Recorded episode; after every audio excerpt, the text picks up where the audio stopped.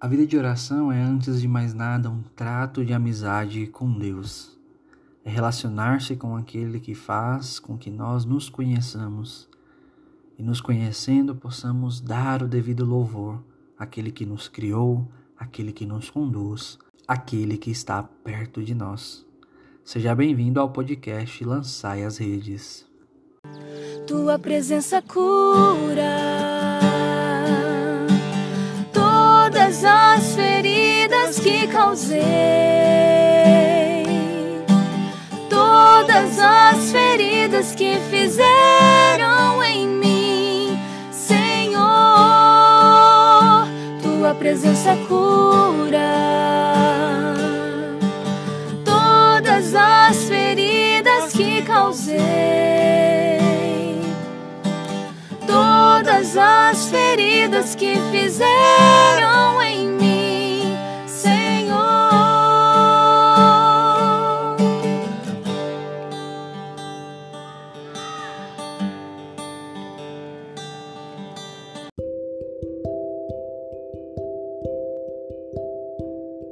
Antes de falarmos da Lexo Divina propriamente dito, é muito importante frisarmos qual é a diferença entre vida de oração, entre ter uma intimidade com Deus. Muitas pessoas ah, não entendem que às vezes você ter o hábito de rezar não quer dizer que você tem vida de oração.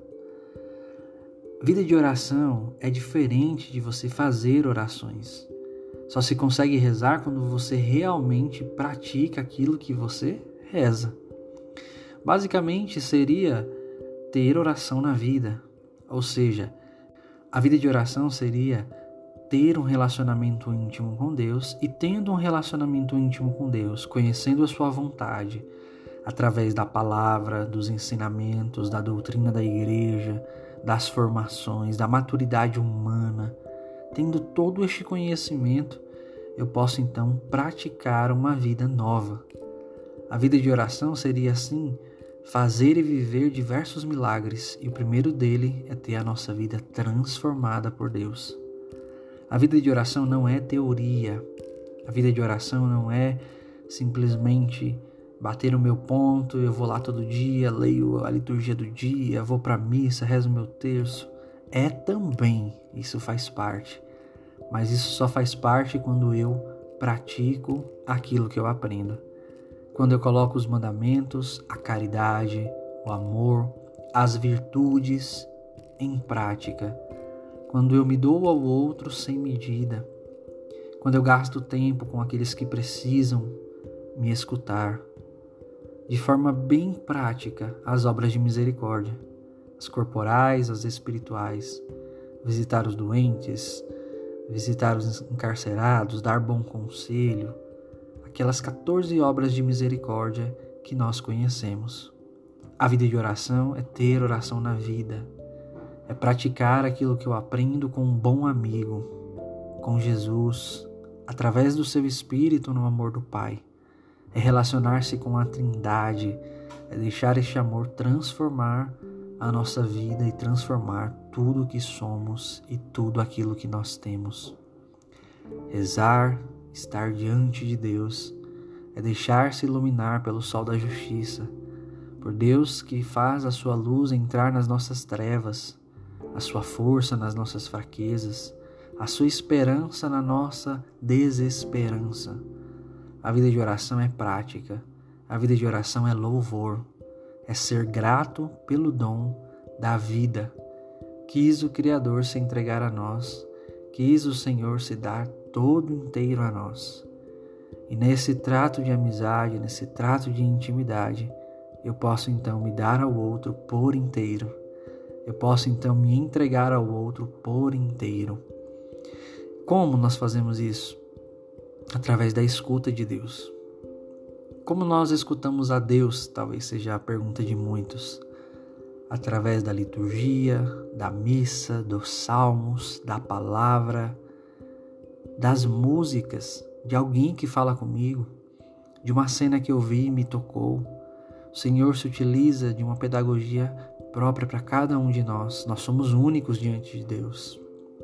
Talvez Deus queira falar com você através de uma enfermidade, Deus queira falar com você através de um ente querido, através de um gesto que você viu na rua, de alguém para com um pobre, por exemplo, através do salmo daquela missa, através de uma música nova que você sem querer entrou lá no YouTube. O Senhor fala de diversas formas. E atenção, não nos enganemos, esperando coisas extraordinárias, coisas grandiosas. Deus também se utiliza delas, mas Deus é um Deus simples, o Deus das pequenas coisas. Como escolheu aquela família em Nazaré, um carpinteiro ali para estar com Jesus, ensinando as coisas do dia a dia. Jesus que falava aos pequenos, enquanto muitos esperavam grandes coisas, grandes milagres, foi no madeiro, no amor, nos gestos, nos olhares. Jesus fala nas pequenas coisas. A vida de oração e a oração na vida passa por abraçar estar sempre atento às pequenas coisas. Pela agitação do dia a dia, pela nossa loucura às vezes de trabalho e aquela rotina, nós não conseguimos escutar a Deus. Mas não porque Ele não fala, porque não estamos atentos ao que o Senhor quer nos dizer. Claro que isso envolve maturidade. Às vezes no cansaço, no estresse, você não quer rezar, você não quer ouvir a Deus, você não quer rezar o terço no ônibus voltando do trabalho, você não quer colocar no carro ali o ofício de Nossa Senhora, e tudo bem. Mas a nossa busca precisa ser por uma vida reta, uma vida que realmente encarne aquela vida de oração que nós buscamos. Vida de oração é ter oração na vida. Deus se deixa encontrar. O Senhor se deixa encontrar.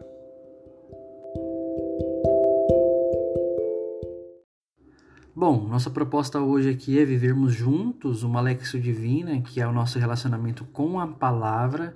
Eu diria que esse aqui seria o arroz com feijão da nossa vida de oração, a Lexio Divina. Se você não conhece a Lexio Divina, a Lexio Divina, ela nada mais é do que um, um método que nós utilizamos para nos relacionar com a palavra de Deus. Ou melhor dizendo, seria um exercício de escuta da palavra de Deus. Ela funciona como uma escada quatro degraus espirituais. E aqui a gente vai incluir um quinto que eu vou explicar para vocês já já. Então, a Lexo Divina ela se resume nesses quatro degraus. São eles: leitura, meditação, oração e contemplação.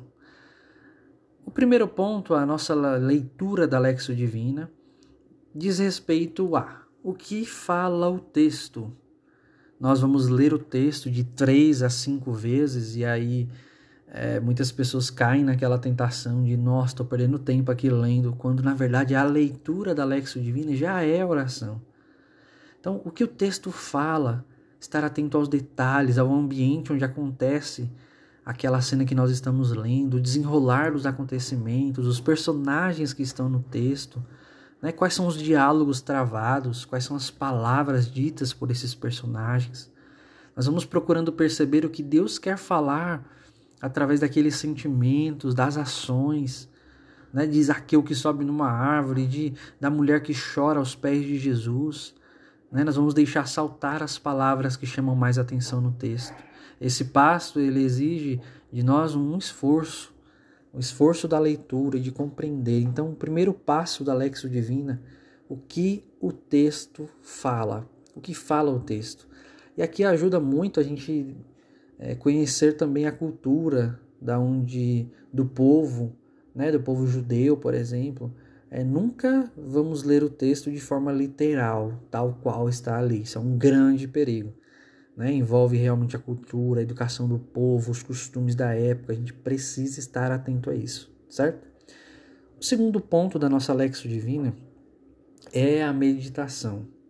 O que diz o texto de forma pessoal, o que o texto me diz. Então esse é o momento que a gente se coloca diante da palavra, tendo lido todos os detalhes, é a hora que a gente vai saborear a palavra de Deus. Vamos também é, nos questionar, nos confrontar com a palavra. Então que o Espírito Santo nos ilumina nessa segunda etapa para que nós, visto ali os personagens, as situações, tudo o que acontece, agora é minha vez de me confrontar com aquela palavra o que o texto me diz. Passado este esse ponto, nós vamos para o terceiro, que é a oração.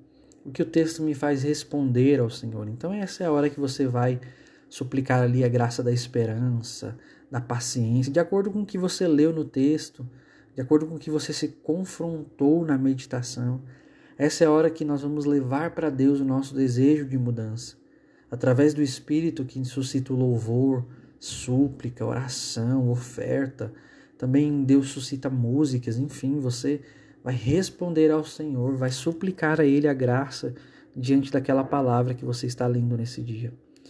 Tendo lido, meditado e agora vou responder ao Senhor a oração, essa é a hora da contemplação.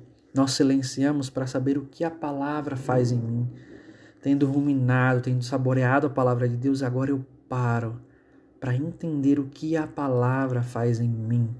É o próprio Deus que age agora em nossas vidas, permitindo que a ação dele mude o nosso coração, transforme a nossa vida, os nossos passos. É na contemplação que nós somos impelidos a ser como Cristo, a mudarmos a direção, a mudarmos as nossas posturas, as nossas mentalidades. Através da palavra, nós deixamos Deus mudar a nossa história. William, quanto tempo leva essa Lexo Divina? Depende de você.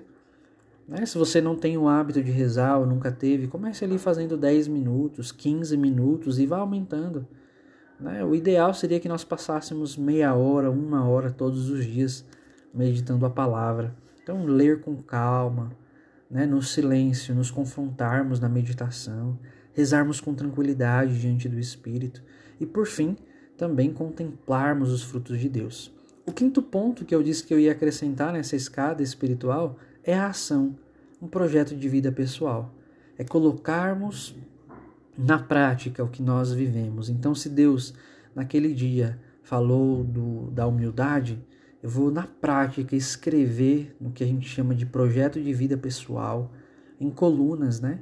Como eu estou, como eu gostaria de estar, o que, que eu vou fazer para mudar isso. Coloque um prazo e avalie com o tempo. Esse quinto ponto é muito importante para que a palavra mude o meu coração. Eu não vou ficar inventando pontos todos os dias na oração mas coisas grandes. Eu preciso perdoar alguém, eu preciso me confessar, eu preciso devolver o que eu usufruí de alguém sem pedir, sei lá. Então, a prática, né? Leitura, meditação, oração, contemplação e ação. Esses são os passos da Lexio Divina. E agora nós vamos para a prática. Vamos fazer juntos uma oficina de Lexio Divina.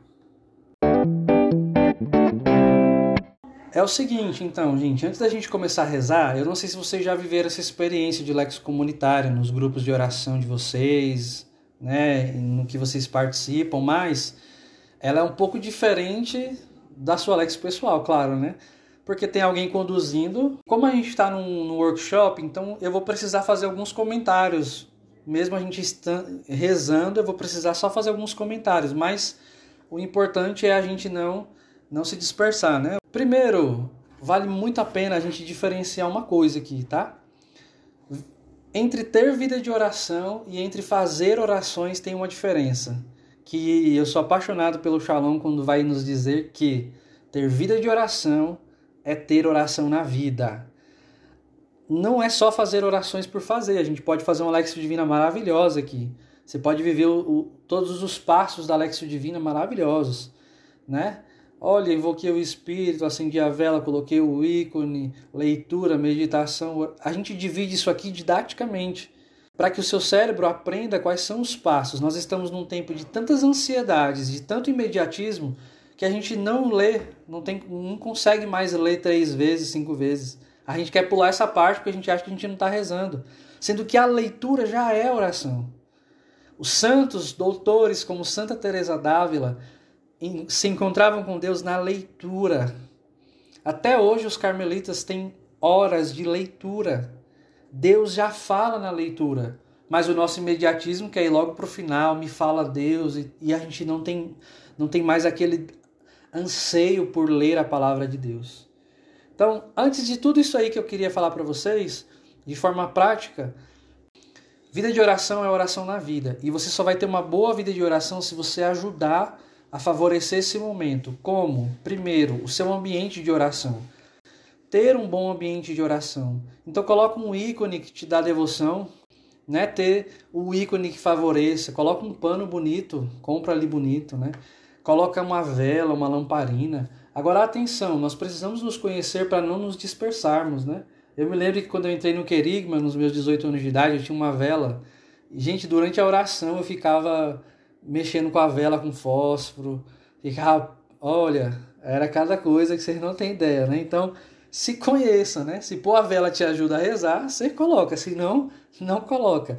Mas é muito importante a gente ter um ambiente de oração, um altarzinho só para oração, não é aquele altar que eu chego, jogo celular, terço, chave, carteira. Não, um altar para oração, um lugar que quando você for para a oração, seu cérebro entenda que você vai rezar agora e se desligue disso. O celular carrega bem longe, porque senão não vai dar certo também.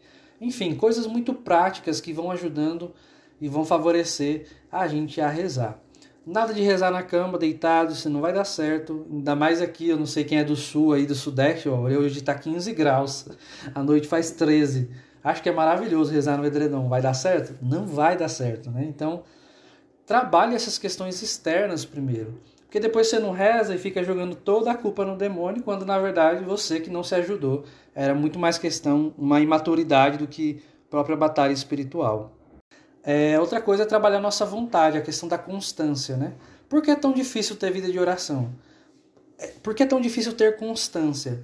Se você não se conhecer, não conhecer o seu melhor horário de rezar, né? não conhecer é, enfim, não fazer uma rotina para você rezar vai ser muito difícil. Eu sei que tem gente que tem uns trabalhos aí autônomos que dificulta, você não tem horário, não sei o que, reza quando dá, reza no horário do almoço, no outro dia você reza à noite.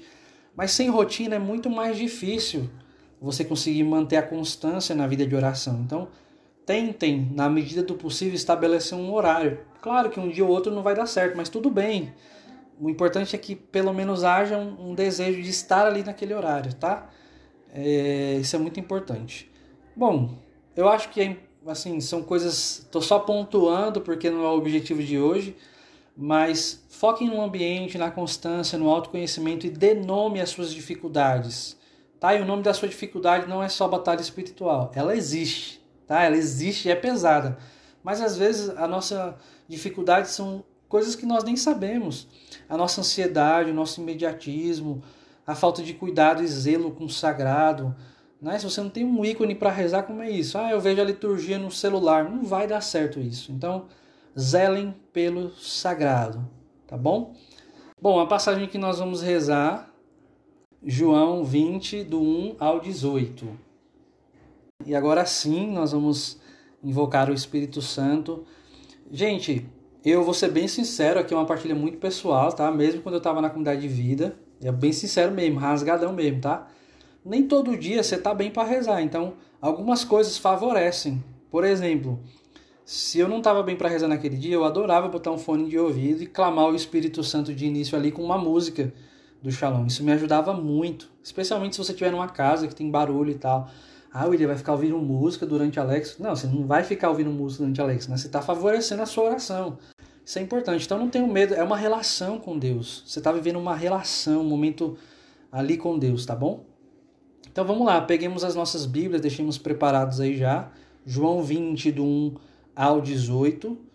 Pergunta que sempre me fazem: que Bíblia que eu devo usar?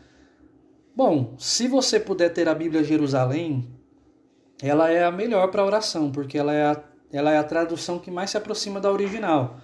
Mas se você tiver a Bíblia Ave Maria, Peregrino, não vai ferir em nada, né? Ah, é bom uma Bíblia de estudo? Depende, né? Se te ajuda a rezar, não tem como eu dizer assim que é ruim, não é? Mas procure ser honesto aí consigo mesmo. Queria convidar vocês se arrumar aí onde você tá, né? Sentar, coloca a sua Bíblia, se você tiver um ícone, coloque perto de você. Nós vamos realmente rezar agora. Né? Não tem nada programado aqui, a gente só vai viver os passos da Alexio Divina e seja o que Deus quiser, tá bom? Então vamos dar início à nossa oficina de Lexio Divina, em nome do Pai, do Filho e do Espírito Santo. Amém. Cantemos suplicando o Espírito Santo sobre nós.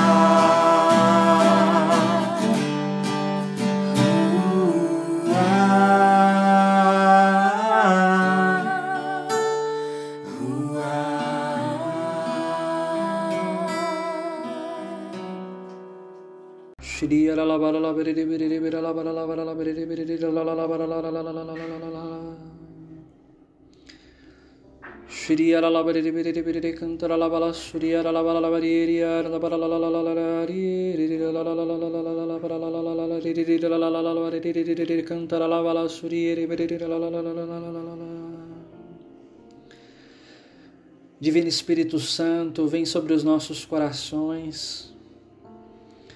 Vem sobre nós, Senhor, retirando toda a dispersão, abrindo-nos a oração, a escuta que neste dia, Senhor, o encontro com a Sua palavra mude o nosso ser, mude o nosso desejo de santidade. Neste tempo pascal, abre o nosso coração, Senhor Deus, a sermos pessoas novas. Tu, sopro de Deus, Tu, Espírito Santo amigo, vem sobre nós, Espírito Santo, nós te pedimos. Abre o nosso coração, abre os nossos ouvidos Permita-nos, Senhor, escutarmos a Sua voz.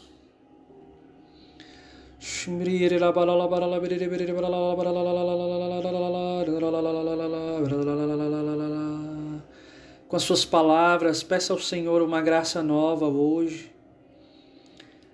A graça de ser tocado, a graça de ser transformado. Especialmente se você se sente frio, se você se sente indiferente Peça ao Senhor a graça de que a chama da palavra transforme o seu coração hoje.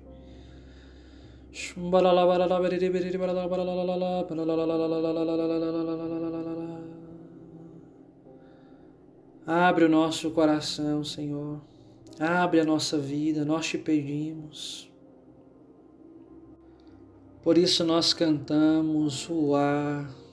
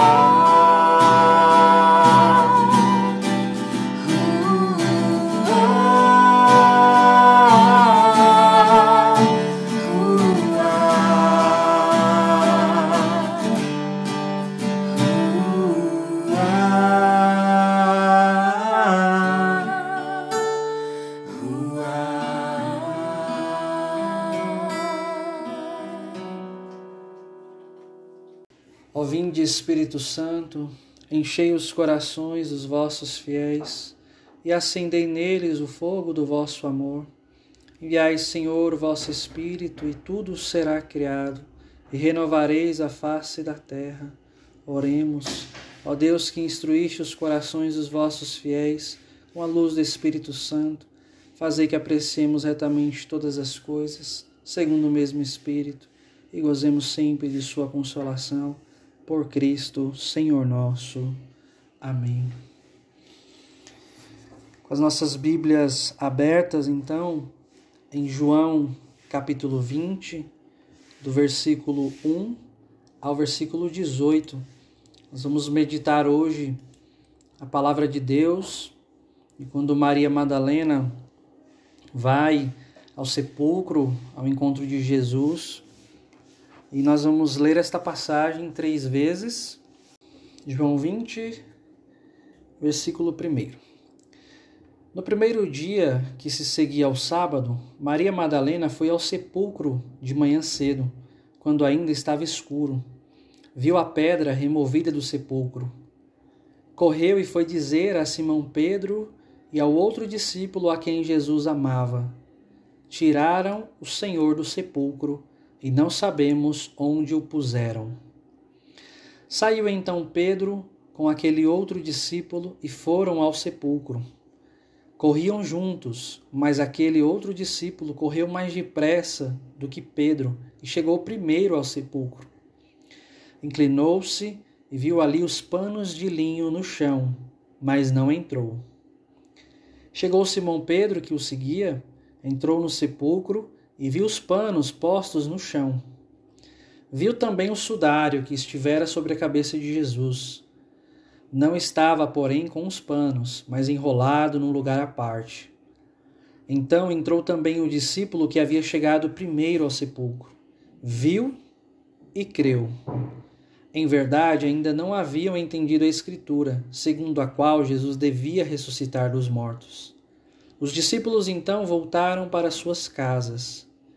Entretanto, Maria se conservava do lado de fora, perto do sepulcro, e chorava. Chorando, inclinou-se para olhar dentro do sepulcro. Viu dois anjos vestidos de branco, sentados onde estivera o corpo de Jesus, um à cabeceira e outro aos pés. Eles lhes perguntaram: Mulher, por que choras? Ela respondeu: Porque levaram o meu senhor e não sei onde o puseram. Ditas essas palavras, voltou-se para trás e viu Jesus em pé, mas não o reconheceu. Perguntou-lhe Jesus: Mulher, por que choras? Quem procuras? Supondo ela que fosse o jardineiro, respondeu: Senhor, se tu o tiraste, dize-me onde o puseste e eu irei buscar. Disse-lhe Jesus, Maria. Voltando-se ela, exclamou em hebraico, Rabone, que quer dizer mestre. Disse-lhe Jesus, Não me retenhas, porque ainda não subi a meu pai, mas vai a meus irmãos e dize-lhes, Subo para meu pai e vosso pai, meu Deus e vosso Deus. Maria Madalena correu para anunciar aos discípulos que ela tinha visto o Senhor e contou-lhes e contou o que ele tinha falado.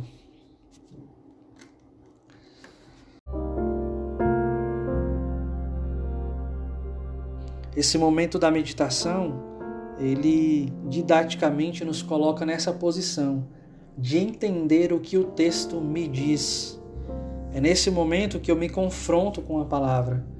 É nesse momento que eu posso me colocar no lugar de Maria Madalena, que vê a pedra do sepulcro removida. Nós que vemos Deus agir nas nossas vidas, muitas vezes não enxergamos isso. Acreditamos que roubaram corpo do Senhor, que a graça de Deus não está sobre mim. Nós falamos com pessoas mais velhas na fé, com os discípulos que vão ao encontro de Deus e que ainda assim olhando os sinais de Deus, o Senhor que voltará, o Senhor que nos salvou, que entrou na nossa história, que nos seduziu. Com esses sinais, o Senhor voltará. Ainda assim, nós às vezes teimamos em não crer ali como Madalena, ou como discípulo amado, nós que amamos e queremos correr ao encontro de Deus. Quem somos nós nesta passagem? Quem somos nós nessa reflexão? Jesus, que não é indiferente à nossa dor, sabe que nós o procuramos, mesmo quando nós erramos o alvo e pecamos. Jesus não é indiferente à nossa dor. Por que choras? Aparecida, por que choras? Francisco, por que choras? Sara, por que choras? O Senhor nos chama pelo nome. O Senhor deseja que nós o escutemos e por isso insiste, insiste, vai ao nosso encontro e insiste. Em um breve instante de silêncio, nos apresentemos diante desta palavra, deixemos que o Senhor fale ao nosso coração por meio da palavra, que o texto me diz hoje, para ter esperança, para aprender, aprender a esperar para enxergar, enxergar os sinais de Deus. Ou o Senhor que também nos pergunta por que choramos. Qual é a nossa dor hoje? Quais são os nossos medos hoje?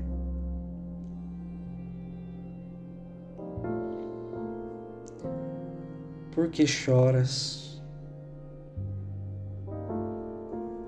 O seu Senhor voltará. Mergulhados nesta meditação, nós passamos para o nosso terceiro ponto da Lexo, que é a oração. Nós vamos adentrando esta palavra, quando nós lemos, quando nós vamos entendendo o que está acontecendo naquele ambiente. Todos os discípulos viviam um grande luto. Maria Madalena, talvez imersa pela dor, não enxergava os sinais de Deus. Todos estavam em luto. Os discípulos que vão ao sepulcro sem saber o que esperar, enxergam aqueles sinais. Talvez porque estavam reunidos em oração, talvez porque estavam esperando alguma boa notícia, ou, ou mesmo por curiosidade, mas eles veem os sinais de Deus. Senhor, neste momento de oração, nós queremos te pedir, abra os nossos olhos para os teus feitos em nossas vidas. Abra os nossos olhos, Senhor. Abra o nosso coração à esperança, às surpresas do teu amor em nós. Permita-nos ver os sinais do seu amor em nós, ainda que seja um pequeno pano dobrado em lugar à parte, ainda que seja uma pequena promessa que nos fora feita no início da nossa caminhada. Abra-nos, Senhor, a oração.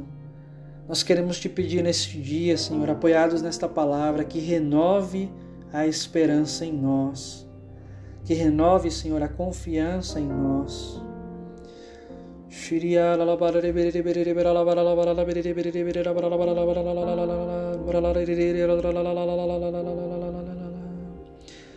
Tu que recolhes, Senhor, as lágrimas, as lágrimas da nossa dor, as lágrimas da desesperança. Escuta a nossa voz hoje, Senhor. Você pode rezar neste momento da maneira que você sabe, com as suas palavras ou orando no Espírito. Esse é o momento em que você responde ao Senhor diante desta palavra. Este é o momento em que você suplica graças ao Senhor, em que você deixa o seu coração amá-lo com pedidos, com louvor, com súplica. O Senhor deseja nos alcançar hoje.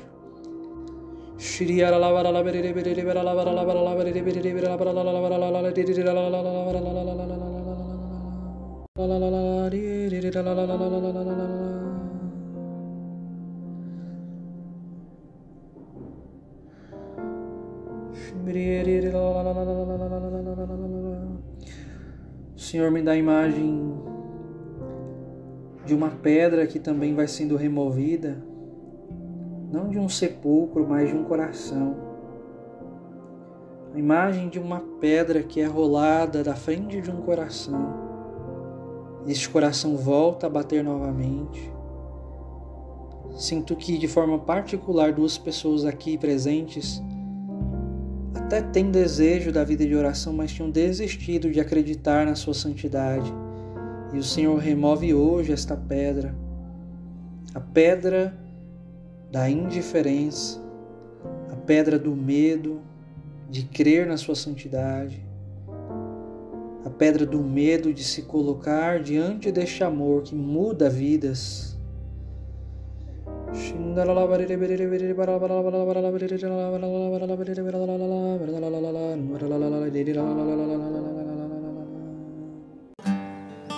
Quero estar em tua presença. Quero estar em tua presença, Senhor.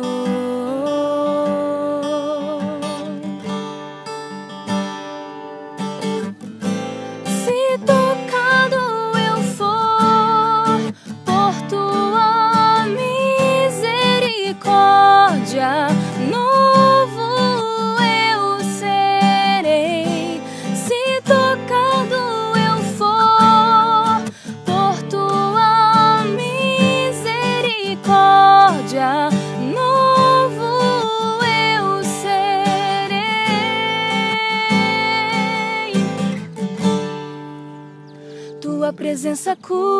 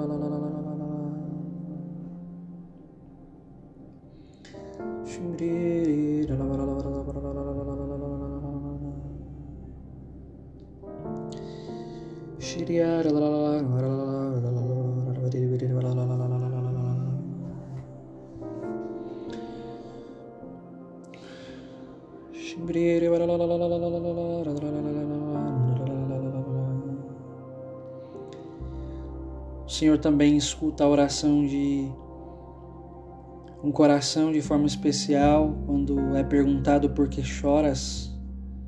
Muitos conflitos em casa, na família. O Senhor verdadeiramente deseja alcançar a sua casa, alcançar os seus. Não tenha medo de crer neste novo, de crer nestes sinais, e você também irá anunciar com alegria aos seus. Estes conflitos vão cessar na sua casa. Não deixe de olhar os sinais de Deus.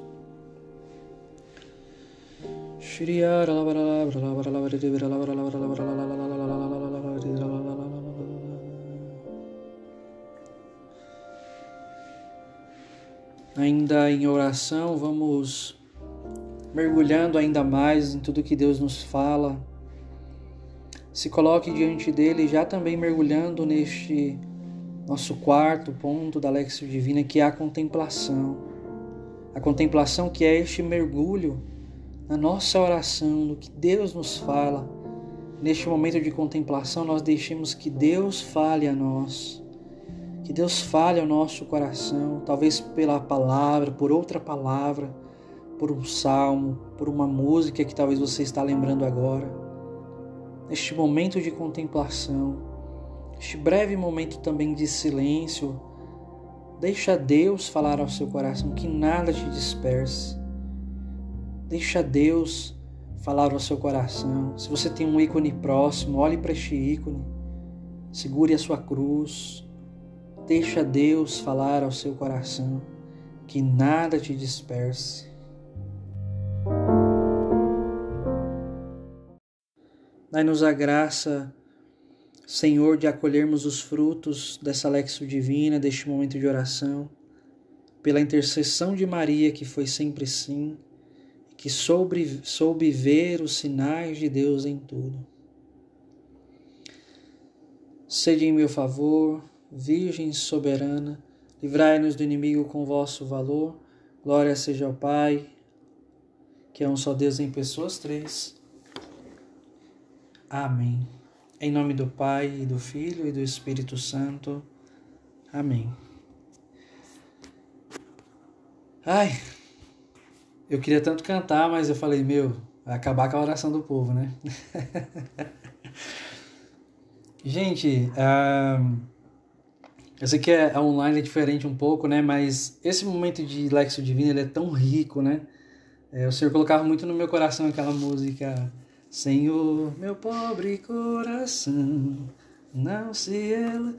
E esse é o momento que você deixa a oração te levar né? Esse é o momento que a palavra vem, a palavra faz em nós, né? E assim, a gente, eu fui tentando conduzir aqui, vocês veem que é muito a, a oração ela te leva a isso. Nós começamos lendo, nós meditamos e da meditação você parte para a oração e já cai na contemplação ali, você está todo imerso nessa graça de Deus. Isso é Alexo Divino, é momento de intimidade, de escuta de Deus. Por isso, cada degrau desse é importante, né? desde a leitura, desde clamar o Espírito até agora a contemplação, cada degrau desse é importante. Agora eu queria incluir também a gente no nosso quinto ponto, e aqui eu vou falar bem rápido, em algo que se chama PVP, que é Projeto de Vida Pessoal. Esse seria um quinto ponto da, da nossa Lexo Divina que ele é muito importante, que a gente chama ele de ação. né? A gente seguiu aqui o passo a passo. O que é esse PVP? Eu acho que eu tenho até uma fotinha de um, um que eu fiz para o pessoal, né? É uma ação diante da oração. Pronto, o projeto de vida pessoal nada mais é do que essa tabelinha aqui, né? Com algumas colunas e que faz com que a gente coloque a oração em prática. Por exemplo, Deus nos falou hoje de uma paralisia. E talvez essa paralisia para você seja diversas coisas, seja uma falta de perdão, seja uma paralisia num pecado de estimação em algum vício. E eu vou dar um exemplo aqui para vocês entenderem como a oração é prática. Por exemplo, na oração Deus nos falou da paralisia. Então, vamos supor que seja esse pecado aí, esse vício. Você vai lá no assunto, a área, vai colocar aqui o que é esse pecado. Um exemplo mais concreto, pornografia, masturbação, por exemplo. Você vai colocar aqui o assunto, a área, a pornografia e masturbação. Como eu estou, como eu me comporto. Estou vivendo o vício do pecado, estou paralisado na minha castidade, não consigo dar passos e tal. A segunda coluna, como eu devo ser ou como eu gostaria de estar, vivendo a minha castidade, né? aberto à pureza, vencendo o pecado, me afastando do que me faz cair. A terceira, a, a terceira, um, dois, a terceira coluna. Que atividades eu devo desenvolver para isso? Buscar uma confissão, né? Aliás, me reconciliar com Deus, me reconciliar comigo mesmo, conhecer a minha história, isso aqui é o que a gente quer desenvolver, né, para uma castidade nova. Depois, que ajuda eu preciso? Ah, confissão, livros, cursos, vou pedir ajuda e tal. E que tempo que eu vou fazer isso? Você estabelece um período aqui para você fazer. A oração ela vai me levar a isso aqui de forma prática. William, todos os dias eu preciso fazer o, o PVP? Eu vou ser bem sincero com você. Não, o grande risco que você corre de todos os dias você querer fazer um PVP é que vai chegar um dia que você vai começar a inventar coisa ali e vai acabar não sendo fiel. Que dia que você vai fazer o PVP?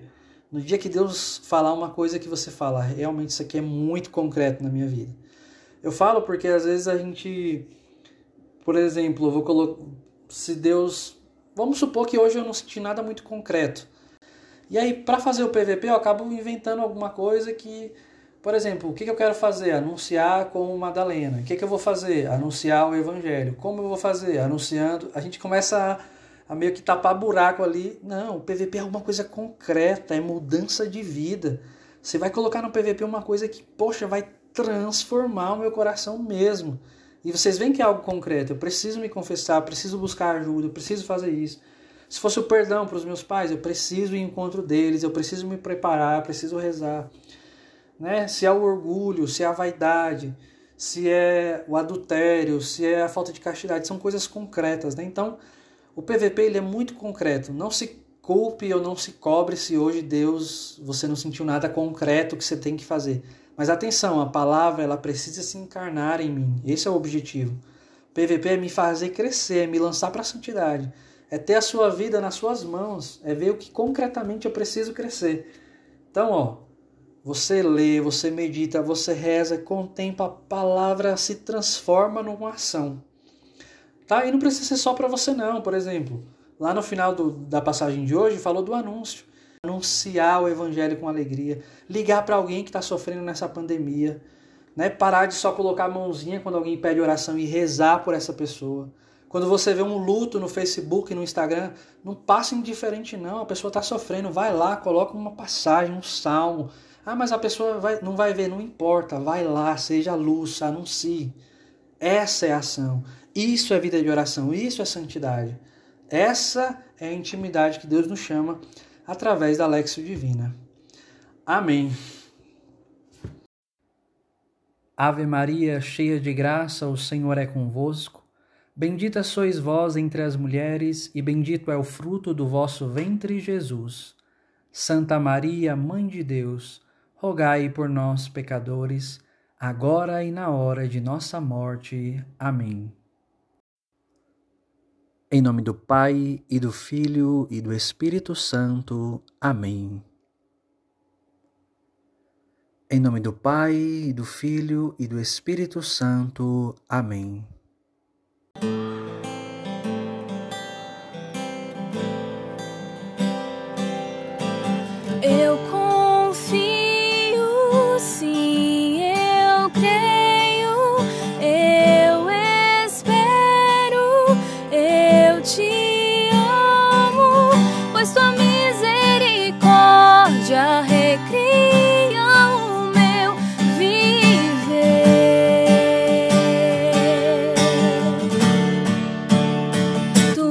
Presença cura